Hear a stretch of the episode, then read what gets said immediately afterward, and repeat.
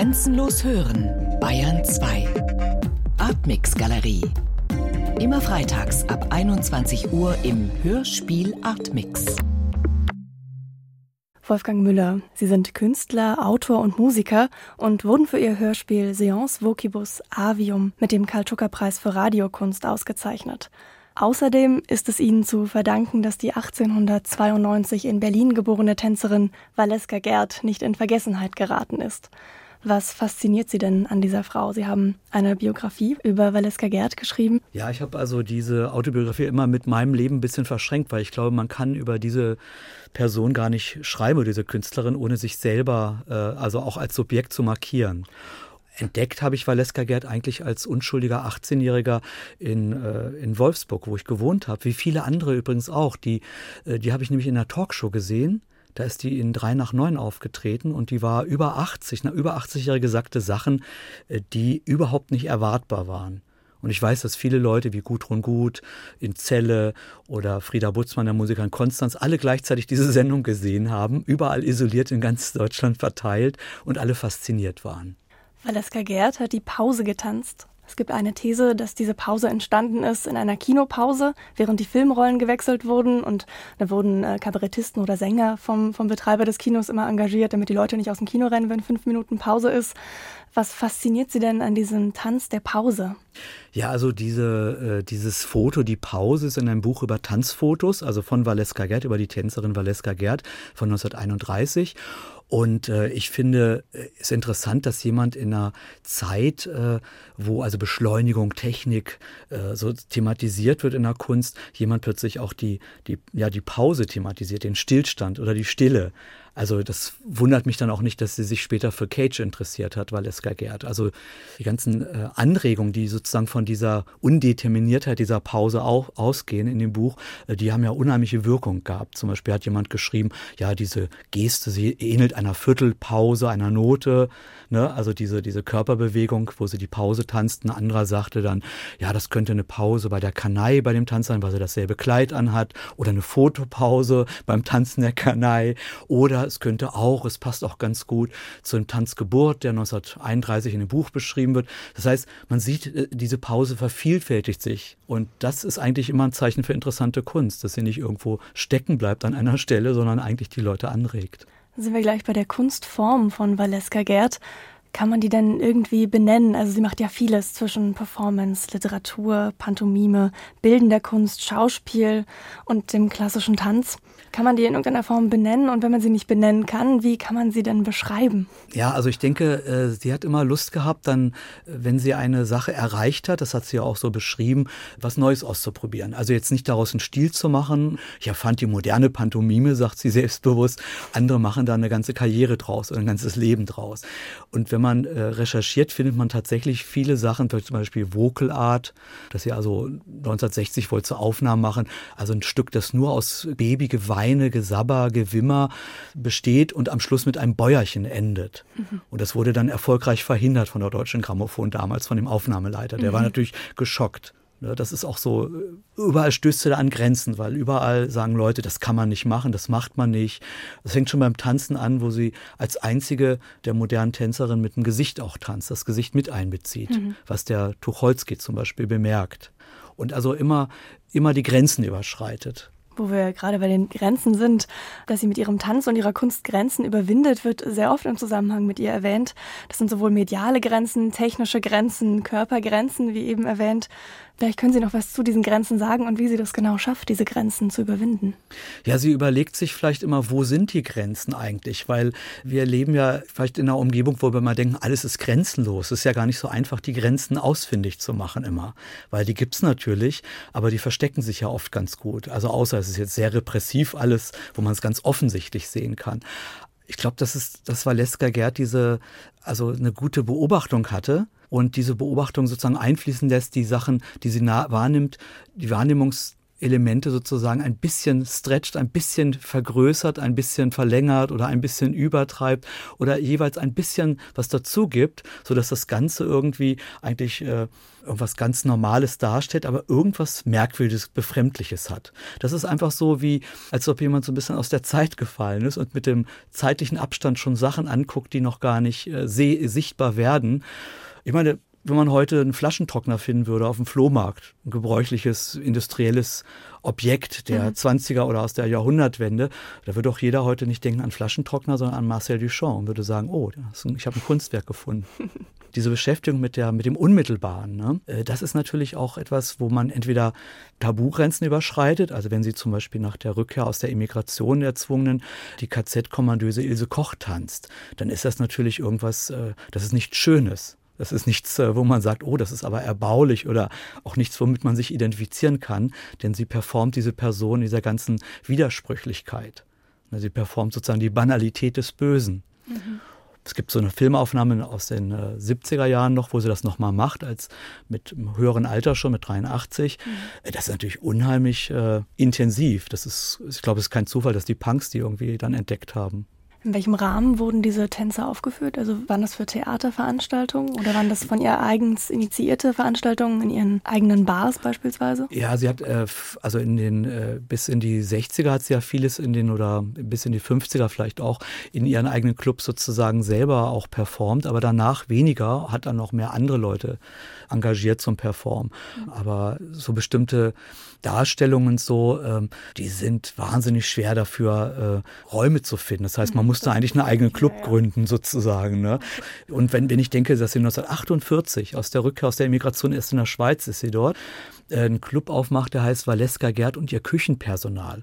Und äh, ich habe dann so eine Kritik gefunden in der Neuen Züricher Zeitung, wo jemand schreibt, am Tisch kommen die Kellner, drei Stück gleichzeitig. Das sind alles so Stereotype, Schweizer Stereotype. Also so ein dicker Basler, ein dünner aus Lurgenbühl. Und also sie hat drei quasi Stereotype ausgesucht, die auch alle drei noch einen strengen Akzent haben. Und die bringen also die Speisekarte und reden, präsentieren sie gleichzeitig im Gleichklang. Mhm. Und das sind Konzepte, also kennt man die in der Kunst 30, 40 Jahre später wieder, wo sie dann aber mit großem, als große Neuerung sozusagen präsentiert werden. Ne? Genau, auf die Konzepte von ihr würde ich auch noch gern zu mhm. sprechen kommen. Dieses damalige neue Medium Film hat sie ja stark fasziniert. Vielleicht auch besonders deshalb, weil sie ihre Kunst fixieren wollte oder dokumentieren Richtig. wollte. Das gelang ja auch sowohl mit der Fotografie als auch mhm. mit dem Film. Wie intermedial arbeitet denn Valeska Gerd? Also ich denke, die hatte ein sehr großes Interesse an neuen Medien, weil in dem letzten Interview, das sie gegeben hat, das damals dann nicht in der Zeitung veröffentlicht wurde, da sagt sie, für die Zukunft, ich würde gern 3D-Filme machen. Da ist ja also ne, 87 und sagt, ich möchte gern 3D-Filme machen.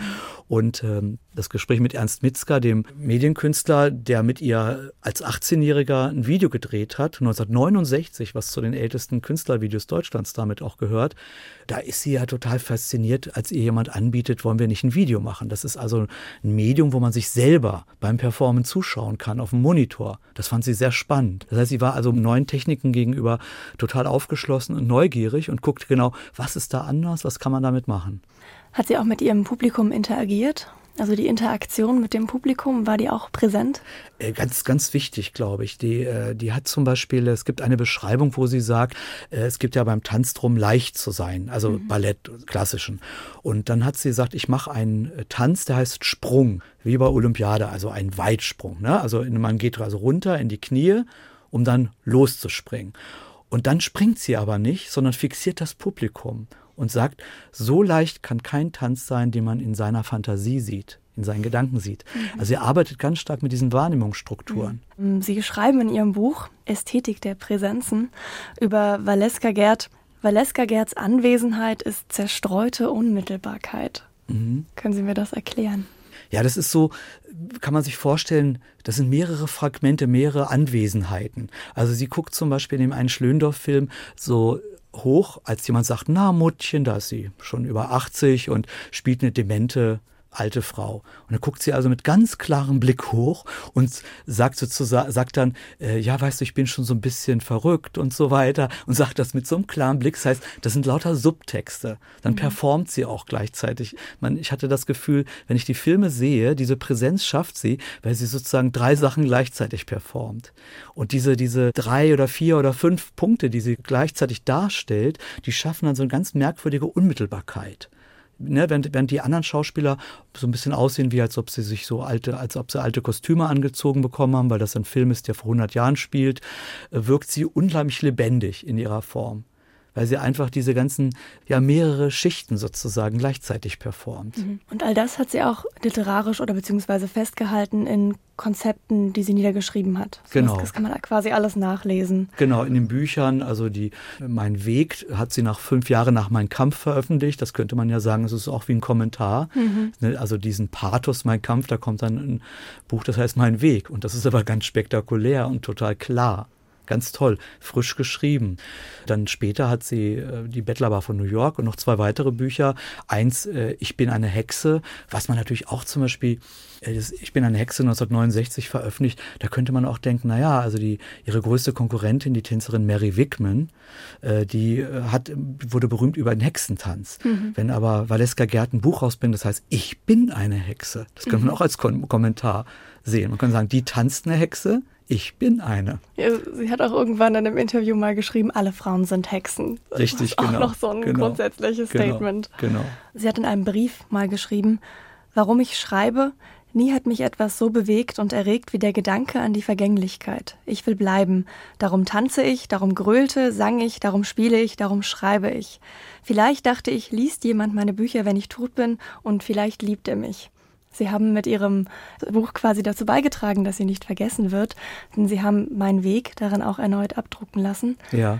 Vielleicht grundsätzlich die Frage, kann man von autobiografischer Biografie über Valeska Gerd sprechen? Ist das überhaupt die richtige Beschreibung? Ja, das ist gar nicht schlecht, finde ich das, weil, weil man kann, man kann bestimmte Leute, äh, bestimmte Persönlichkeiten, bestimmte Künstler nicht, äh, finde ich, gut beschreiben, wenn man nicht selber sich positioniert. Also wenn man so sich selber dazu stellt wie so Neutrum, das sozusagen objektiv über etwas beschreibt, das stimmt nicht. Man schreibt immer über sich auch.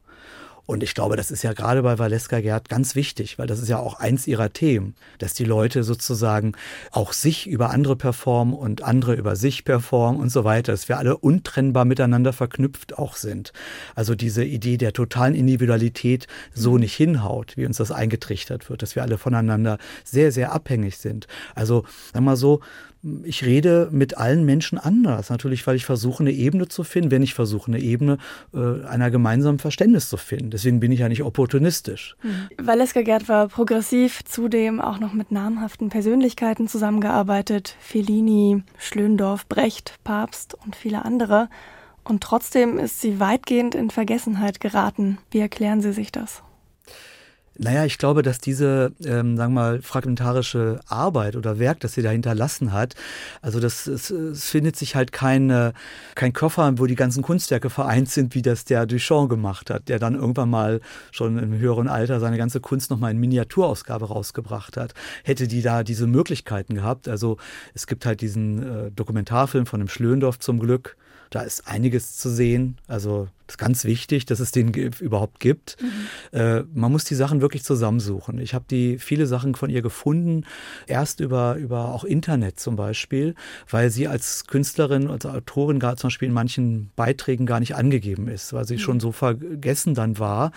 Äh, so habe ich zum Beispiel einen Beitrag von ihr gefunden in einer kritischen Buch, einem kritischen Künstlerprojekt über Werbung von 1971. Und da ist ihr Beitrag, ist einfach in altdeutscher Schrift, wer bei uns zwei große Särge bestellt, erhält gratis einen Kindersarg. Das ist der Beitrag von Valeska mhm. Gerd äh, im Alter von 75. Also muss ich sagen, das ist doch hochaktuell. Also wenn, ne, da ist doch alles getroffen. Die Werbung, mhm. ne, die Moral, ist alles drin. Ihr Hörspiel Intervallum, eine Hommage an die Pause, verknüpft unter anderem die Fotografien von Marcel Duchamps Fountain von 1917 und Valeska Gerds Pause von 1919 sowie zahlreiche andere Pausen wie die Schachpause, die Butterbrotpause, die Toilettenpause, Schulpause, Atempause und viele mehr. Ist denn das Hörspiel, um kurz auf das Hörspiel zu kommen, selbst auch eine Pause? Und wenn ja, wovon? Ja, das ist eine große Pause. also die Hommage an die Pause ist eine große Pause, die sich in viele kleine Pausen unterteilt. Mhm und äh, letztlich auch äh, irgendwie am Schluss sozusagen gegen Ende mehr materialisiert. Da gibt's halt diese 340 Pausen von Andy Warhols Buch A die werden dann halt auch mal gesprochen. Das sind ja so quasi Regieangaben. Man gibt ja immer eine Klammer, steht dann Pause. Mhm. Das ist eine Regieangabe. Aber da werden die Regieangaben sozusagen gesprochen. Während sie am Anfang äh, wird die Pause noch manchmal ausgelassen, also durch eine Auslassung sozusagen sichtbar. Also man kann Sachen sichtbar machen durch Subtrahieren und durch Addieren. Mhm. Durch beides. Das ist interessant. Durchs Auslassen und durchs Hinzufügen oder Betonen kann man sie materialisieren. Und so ein bisschen spiele ich mit, mit dem Körper von Valeska, der ja die Pause performt, und dem Urinal, das quasi ein Objekt, ein Material, also ein materielles Objekt ist, in dieser, in diesem äh, Diskussion der beiden Objekte, mhm. die ja mhm. beide wiederum von zwei anderen Künstlern fotografiert wurden. Nicht von den ausführenden Künstlern selber, sondern von Käthe Ruppel, die hat Valeska Gerz äh, Foto gemacht und das Urinoir ist von, von dem Alfred Stieglitz fotografiert. Und in dieser Interaktion dieser beiden Fotografen, der beiden Künstler, sind ja schon jetzt vier Personen alleine mhm. in dem, ne, bildet sich sozusagen die Frage, ja, sind die Pausen fest, sind sie hart, sind sie weich, sind sie organisch, sind sie anorganisch? Sind laut oder leise? Richtig, sind sie laut oder leise, genau.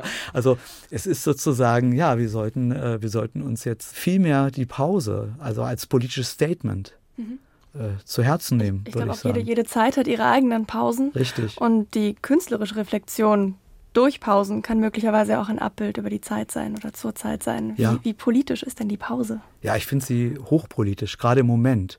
Es ist ja auch interessant, dass zum Beispiel die Pause letztlich in den Medien ja auch am Verschwinden ist. Zum Beispiel habe ich im Hörspiel jetzt auch Elemente von, von Tonsignalen, die Pausen signalisieren in Radiostationen. Das sind antiquarische Klänge inzwischen, weil nirgendwo, heute läuft alles durchgehend. Also die Technik ist so, dass es gar keine Pausen mehr gibt mein, mein äh, isländischer Assistent, der, der Rabket Ma, hat mal, der hat mal jemand getroffen, der meinte, ja, der kam aus Dresden. Wir haben in Dresden, wir hatten nur ein Fernsehprogramm und konnten das andere. Da meinte er, ja, ich komme aus Island, da gab es gar kein Fernsehen ganz lange. Und als wir es endlich hatten, war das dann immer Donnerstag, war fernsehfrei, gab es auch kein Fernsehen. Und dann gab es Juni, Juli, August auch gar kein Fernsehen. Okay. Und das war eine ganz große Fernsehpause. Ja. Äh, das, das sozusagen die Pause, finde ich im Moment äh, ja eine ganz politische Bedeutung hat. Also zu sagen, es geht nicht um die, es geht nicht immer um die Verwertbarkeit. Also Kunst kann nicht entstehen, wenn es nur an Verwertbarkeit interessiert ist. Mhm. Sondern es muss auch, es müssen auch Freiräume, Freizeit, Freiräume und Freiräume heißt auch freie Zeit. Stark der Begriff der, der Leistungsfähigkeit, richtig. der Leistungsbereitschaft mit verbunden. Richtig, richtig. Und das muss irgendwie sich auch ändern, wenn wir also, äh, wenn Qualität hat, äh, lässt sich nicht erzwingen. Also Ideen entstehen nicht unter Zeitdruck. In den 1980er Jahren waren sie Teil der Performancegruppe Die Tödliche Doris und die erste LP von der Tödlichen Doris hat 13 Stücke und das letzte Stück heißt In der Pause und dieses Stück ist eine Überleitung von einer Platte zur nächsten quasi. Also sie haben mit dem Titel In der Pause den Beginn dieser Pause zwischen den Alben fixiert. In dem Hörspiel Hommage an die Pause Intervallum kommt auch In der Pause vor. Hat Valeska Gerd eigentlich den Anstoß gegeben, dass Sie sich mit der Pause beschäftigen? Ja, also die Pause äh, hat uns total fasziniert, weil ja im, in der Popmusik, wo wir drin waren, oder Post-Punk-Musik äh, ist das ja sozusagen aus dieser Szene entstanden. Äh, da ging es ja um zum Beispiel Beschleunigung. Also Punk ging ja immer eins, zwei, drei und immer schneller. Und mhm. dann fanden wir auch lustig, ein ganz verlangsamtes Stück zu machen. Und natürlich Valeska hatten wir auch im Kopf. Wir hatten äh, im Kopf, dass die natürlich alle Erwartungen immer schön enttäuscht hat mhm. und immer zeigte, was man auch machen könnte stattdessen. Mhm. Und äh, die Pause sozusagen am Schluss der Platte, wir hatten uns erst gedacht, in der Mitte, nein, das ist ja ganz, nein, nein, nicht auf der letzten ersten Seite am Ende, nein, nein, das letzte Stück. Das passt. Das ist diese, dieser, die Einleitung, die Pause, die Vorpause zur großen Pause, die mhm. dann folgt. Ne? Was kann man denn in dem Stück genau hören? Man hört in dem Stück, hört man Fragmente aus Andy Warhols A. Das haben, heißt, wir haben ja auf, wir haben so präparierte Kassettengeräte gehabt, die so geleiert haben, die so verschiedene Defekte hatte. Das heißt, die, die Defekte, die diese Kassettenrekorder hatten, die machten einen ganz bestimmten Sound. Das ist ja auch interessant. Also die Fehler sozusagen machten ganz merkwürdige Geräusche und die Bänder leierten ganz merkwürdig. Es hörte sich unglaublich elektronisch an. Also viele haben auch gedacht, das ist elektronische Musik. Mhm. Man hört dann aus allen möglichen Ecken rechts und links und oben und unten überall flüsternde Stimmen. Das sind Fragmente genau, aus ja. diesem Warhol A-Roman, mhm. die wir da reingeflüstert haben. Gestern, gestern ist sie zum Zahnarzt gegangen. Der Zahnarzt hat sie, hat sie gleich ins Krankenhaus eingewiesen. Also sowas zum Beispiel, solche ja. Sprüche. Man hört diese Fragmente der, mhm. der, der Stimmen überall. Ne? Also wir haben ja die tödliche Doris eigentlich, äh, habe ich mit dem Nikolaus Uttermöhn gegründet. Wir waren ja beide Kunststudenten. Und wir waren uns natürlich über, wir waren halt große Fans gewesen von Beuys, von Warhol, von Dieter Roth, von mhm. Valeska Gerd. Das sind alles unsere großen Vorbilder gewesen. Wir, mhm. das, das waren Kurt Schwitters, das fanden wir super spannende Künstler. Künstler. In, inwiefern können Sie Parallelen ziehen zwischen sich als Künstler und Valeska Gerd, die ja, wenn man die Zeiträume mal betrachtet, also 1919 mhm. hat sie sich quasi auch schon mit solchen Dingen beschäftigt, die dann Jahre später im Punk beispielsweise mhm. aufgenommen wurden. Kann man da Rückschlüsse als Künstler auf die Arbeit ziehen? Ja, also ich, ich mich interessiert einfach, äh, also zum Beispiel, als ich mein erstes Hörspiel machte für den Bayerischen Rundfunk, da war das Thema ja Stimmen von Gehörlosen. Gehörlose Freunde von mir sprachen. Das ist ja kein Feature, sondern ich habe einfach gehörlose Bekannte gefragt, sag mal, äh, ich mache, ich kann ein Radiohörspiel haben. Die haben gefragt, ob ich ein Konzept hätte. Und dann haben die gesagt, ja, mach doch mit uns ein. Wir können ein bisschen über Gebärdensprache sprechen. Äh, die wussten natürlich ganz genau, dass ihre Stimmen völlig ungewöhnlich klingen, weil als Gehörloser, die meisten Gehörlosen, also die jetzt von Geburt an auch gehörlos sind, äh, lernen ja mühevoll oft mhm. sprechen und haben, weil sie ja, sie haben ja eine perfekte Sprache, die Gebärdensprache. Ja. Und dieser, dieser Gedanke hat ja schon so was grenzüberschreitend Provokantes, gehörloses Sprechen sozusagen. Es sind keine schönen Sprecherstimmen oder keine gewohnten, sage ich mal mhm. so. Und äh, interessanterweise, also ich kriegte dann die Zusage, das Radio war interessiert, was ich ganz, ganz toll fand. Habe ich nicht unbedingt erwartet, muss ich ganz ehrlich sagen. Und äh, dann haben also die Bekannten von mir dann gesprochen über Gebärdensprache. Und man hat aber gemerkt, nach kurzer Zeit, nach einer halben Minute, achtet keiner mehr auf den ungewöhnlichen Rhythmus, sondern jeder Hörer identifiziert nur, aha, das ist der Andreas, aha, das ist der, das ist die und so weiter. Und man achtet nur noch auf den Inhalt. Man merkt quasi, wow, das ist ja super spannend, was da jemand erzählt, dass die amerikanische Gebärdensprache über die französische sich entwickelte, weil jemand auswanderte aus Frankreich und dort eine Schule aufmachte. Also lauter interessante Informationen kamen da zusammen und plötzlich wurde deutlich, Schönheit Schönheit kommt von innen. Das heißt also, Kunst, die Schönheit der Kunst entsteht aus, aus, aus dem Zugehen und Erforschen, was es da alles existiert. Und das war eben so ein, so ein Spiel auch mit Form und Inhalt auch. Eins meiner letzten Arbeiten war ja auch äh, Seance, ein Gebärdenspiel. Mhm. Da habe ich quasi das Thema mit den Stimmen ausgestorbener Vogelarten, der Rekonstruktion sozusagen von der Simone Lönne, eine fantastisch gute Gebärdensprachkünstlerin äh, übersetzen, übertragen lassen. Das ist ja auch sozusagen, was ist das? Also über Radio kommt plötzlich, äh, es ist ja möglich heute übers Internet wiederum, also es erweitert die Möglichkeiten. Mhm. Das ist ein Spiel mit den Formen, wie es auch Valeska Gerd von der Art, von der Herangehensweise und der offenen Form quasi gewählt hat. Ja, würde ich so, also wäre wär schön, wenn es auch so diese Offenheit sozusagen hat. Also ich sage so, ich, ich akzeptiere nicht die Begrenztheit, weil ich sage, alles ist unbegrenzt.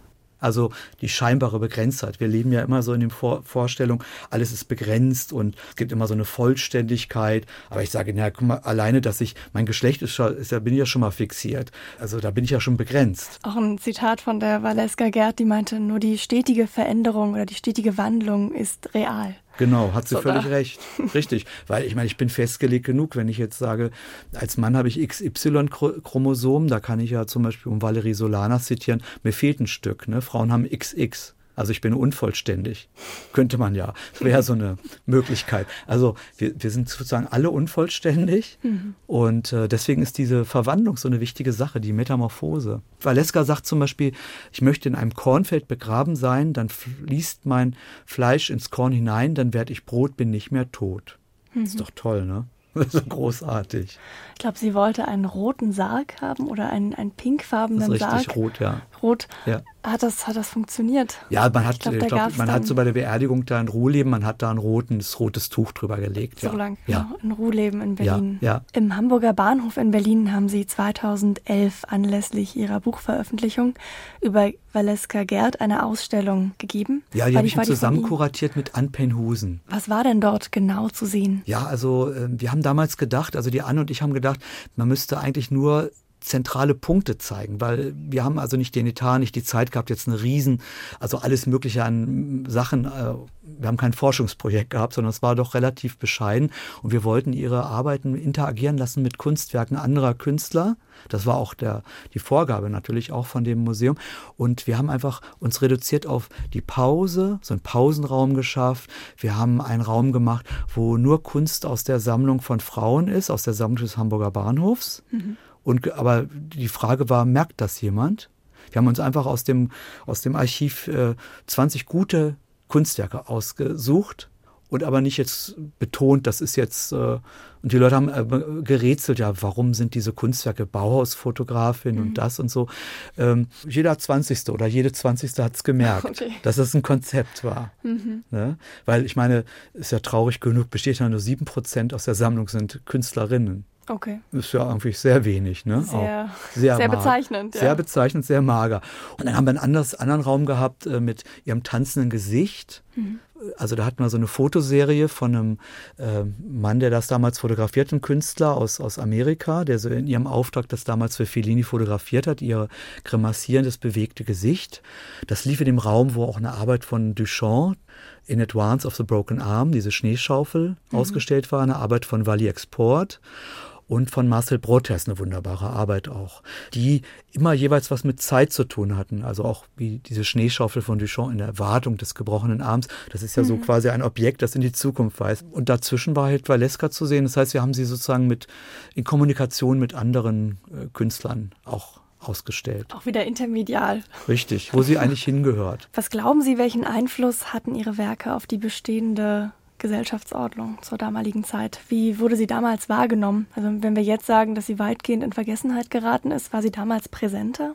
Ja, die war schon sehr auffällig und populär in den 20er Jahren, sehr, sehr, sehr populär. Die hat zum Beispiel 1917 dann, die war in Russland, hat da, die hätten ja am liebsten da behalten, hat sich da auch mit dem Eisenstein angefreundet, der auch gute Sachen über sie geschrieben hat. Einen tollen Text gibt's von ihm.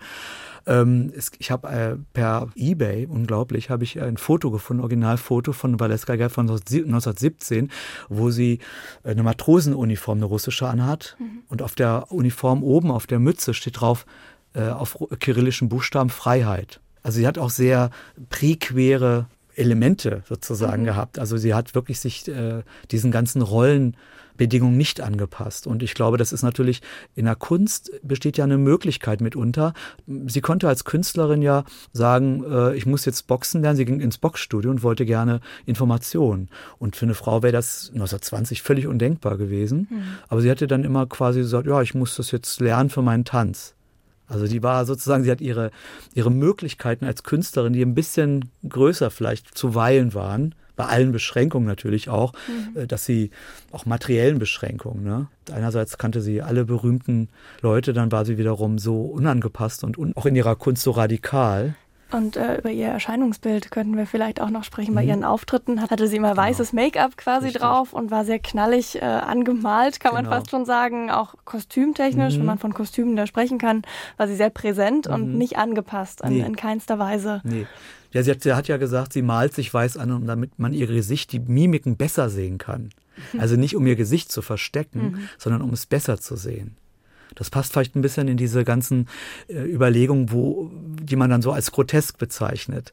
Das ist ja ein interessanter Aspekt. Mhm. Aha, interessant, man kann sein Gesicht auch weiß anmalen, um deutlicher die Mimiken erscheinen zu lassen. Gab es den Grotesktanz vorher schon oder sie den quasi mit? Also ich glaube, sie ist eigentlich so, sie, also sie wird ja heute am meisten damit verbunden. Mhm. Also ich finde natürlich ähm, letztlich ihre ganze Analyse, die immer in diesen Sachen drin ist, am, am irrsten. Ne? Dass mhm. sie also sowas wie Zeitlupe, Zeitraffer tanzt und so. Und das hat ja eine Tanzwissenschaftlerin erst 2007 dann richtig ausführlich, die äh, Susanne Völlmer, thematisiert. Auch die Pause. Das ist also wirklich, äh, in der Tanzwissenschaft hat, ist das wirklich ein Verdienst, dass das äh, auch da dann sozusagen auch in, in Verbindung zu, mit moderner Kunst gebracht worden ist von dieser Wissenschaftlerin. Das finde ich äh, super wichtig. Gibt es von Valeska Gerd ein Konzept, in dem beschrieben wird, was sie in der Pause direkt macht? Nein, es gibt also quasi wirklich nur dieses Foto mhm. und äh, das ist eben diese Offenheit, die in diesem Foto liegt, äh, weshalb natürlich dann alle anders interpretieren. Mhm. Das ist eigentlich immer, wenn die Kunst interessant wird. Ich meine, beim Urinal gibt es auch von Duchamp, ne, La Fontaine gibt es auch tausend Deutungen einige sagen, ja, die letzte Deutung, die ich gehört habe, war, ja, ist gar nicht von ihm, ist eine Anregung von einer Frau, von einer mhm. Freundin von ihm. Aber da ist es möglicherweise ja auch so ein bisschen inszeniert, dass das nicht mehr da ist und dass man deshalb interpretiert. Ist ja, das bei Valeska so Gerd dann auch der Fall? Na, ich denke schon, dass das natürlich auch immer so ist, äh, dass äh, da, da spielt die Geschlechterrolle schon eine Frage, weil ich glaube nicht, dass, äh, dass sie das so leicht hat. Also wenn, wenn ein Mann solche Sachen im Tanz oder Performance thematisiert wie Pause, Unterbrechung, Zeitlupe, Zeitraffer, dann wird ihm das leichter zugesprochen. Und wenn, wenn jemand wie Valeska Gerd so radikal sich über solche Konventionen hinwegsetzt, was man zu tun hat, auch geschlechtsmäßig, wie man sich zu verhalten hat, und da gibt es ja reichlich Beispiele, dass er das nicht getan hat, äh, dann, dann stößt man auf Grenzen, an die zum Beispiel ein Mann gar nicht stößt. Mhm. Das finde ich auch ganz wichtig. Also äh, bestimmte Türen gehen da sofort zu. Und das wird eigentlich auch, wenn man ihre biografischen Daten anguckt, immer deutlich. Ja, ne? also ich habe auch diese Grimassen zum Beispiel, die sie da gemacht hat, die fotografiert sind, die wir jetzt ausgestellt haben im Hamburger Bahnhof, äh, die erinnern total an Dieter Roth und Arnulf Reinhards Grimassen, die zehn Jahre später dann sozusagen in der Kunst bekannt werden. Mhm. Und ich glaube schon, wenn man in 60er Jahren sowas macht wie sie, da sehen die meisten Leute sehen nur, das ist eine ältere Frau, die Grimassen zieht. Ich weiß gar nicht, ob die Leute so ein Bewusstsein haben, dass es einfach eine Entwicklung aus dem modernen Tanz, dass sie schon im modernen Tanz das Ganze erweitert hat. Mhm. Also man kann ja zum Beispiel mit dem Gesicht könnte man ja Schmerzverzerrung zeigen und der Körper ist aber ganz leicht, als ob er nicht schmerzverzerrt ist. Oder umgekehrt. Mhm. Man könnte einen ganz krampfverkrampften, verschmerzten Körper präsentieren und, und ein lächelndes Gesicht. Also so würde Groteske entstehen. Mhm. Und das sind genau diese Elemente, die bei ihr da irgendwie, die sie untersucht. Und das ist natürlich wahnsinnig schwierig, wenn es weder in der, in der Tanz richtig einsortiert wird oder überall die Schubladen nicht bereitstehen. Mhm. Also für mich ist es auch, geht auch im Bereich der bildenden Kunst rein. Ne? Also für mich, ich habe sie als bildender Künstler auch rezipiert, ganz stark. Durch die Fotografien dann auch hauptsächlich. Ja, und durch diese ja. Konzepte. Für mich ist das ganz oft so konzeptionelle Kunst, dass die im Tanz ausgeführt wird. Mhm. Konzeptkunst im Tanz. Das gibt es sonst nicht. Also, dass jemand einen Filmschnitt auch tanzt oder das Filmlicht mit flackernden Bewegungen wie das flackernde Licht. Dass sie also wirklich alles übersetzt, was es gibt, auch an Technik. Filmschnitt, das ist doch großartig. Mhm. Also es geht sehr weit, ne, in die ganze Wahrnehmung für mich ist es das interessanter als jetzt äh, noch als gewesen, als, als jetzt äh, der moderne Tanz, wo es ja viele so subjektive Formen werden dann verfeinert, werden ausgebaut, mhm. Stil entsteht. Das ist richtig grundsätzliche Analyse. Aber alles ne? innerhalb der eigenen Blase richtig, quasi. Richtig. Und das genau. Und das bricht da aus. Ne? Das geht also erweitert quasi, geht weiter. Und deswegen denke ich auch, sie ist eigentlich sowas wie, ja, die ist eigentlich Happening Performance, Aktionskunst, ist alles schon drin. Mhm. Ich habe ja dann auch durch die Gespräche mit äh, Georg Kreisler noch Sachen erfahren, ähm, die dann irgendwie ähm, ja, zeigen, wie, wie weit das ging. Also dass die Sachen, die sie da gemacht hat, erst 30, 40 Jahre später Namen überhaupt erst bekommen haben, wie Vocal Art oder mhm. Aktionskunst Happening. Mary Wickman und Gret Paluca, die haben 1936 äh, Olympia getanzt.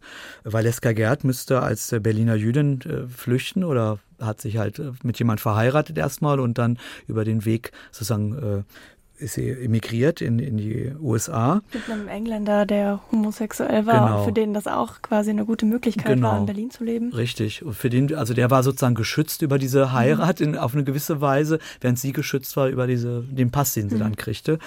Und ähm, als sie dann zurückkam, da war die Mary Wickman sozusagen die große, der große Star in der BRD nach der Bundesrepublik, nach, nach dem vom modernen Tanz. Und in der DDR war es Gret Palucka, die haben dann so ihre Karriere mhm. kontinuierlich weitersetzen können. Und Valeska Gerd war halt die große unbekannte Dritte. Und vielleicht kann man so sagen, sie ist, äh, sie ist noch weiter gewesen als die DDR und die BRD zusammen. Die kommt immer so ein bisschen vor, aber es ist immer so in Zeitungen wie Pardon, mhm. dann auch in Magazinen aus der DDR kommt sie vor in den 70er Jahren. Also so ein bisschen so schräge Ecken, Freiräume in Ost und West, die mögen sie. Aber Mainstream nicht. Das ist schade, aber ist so.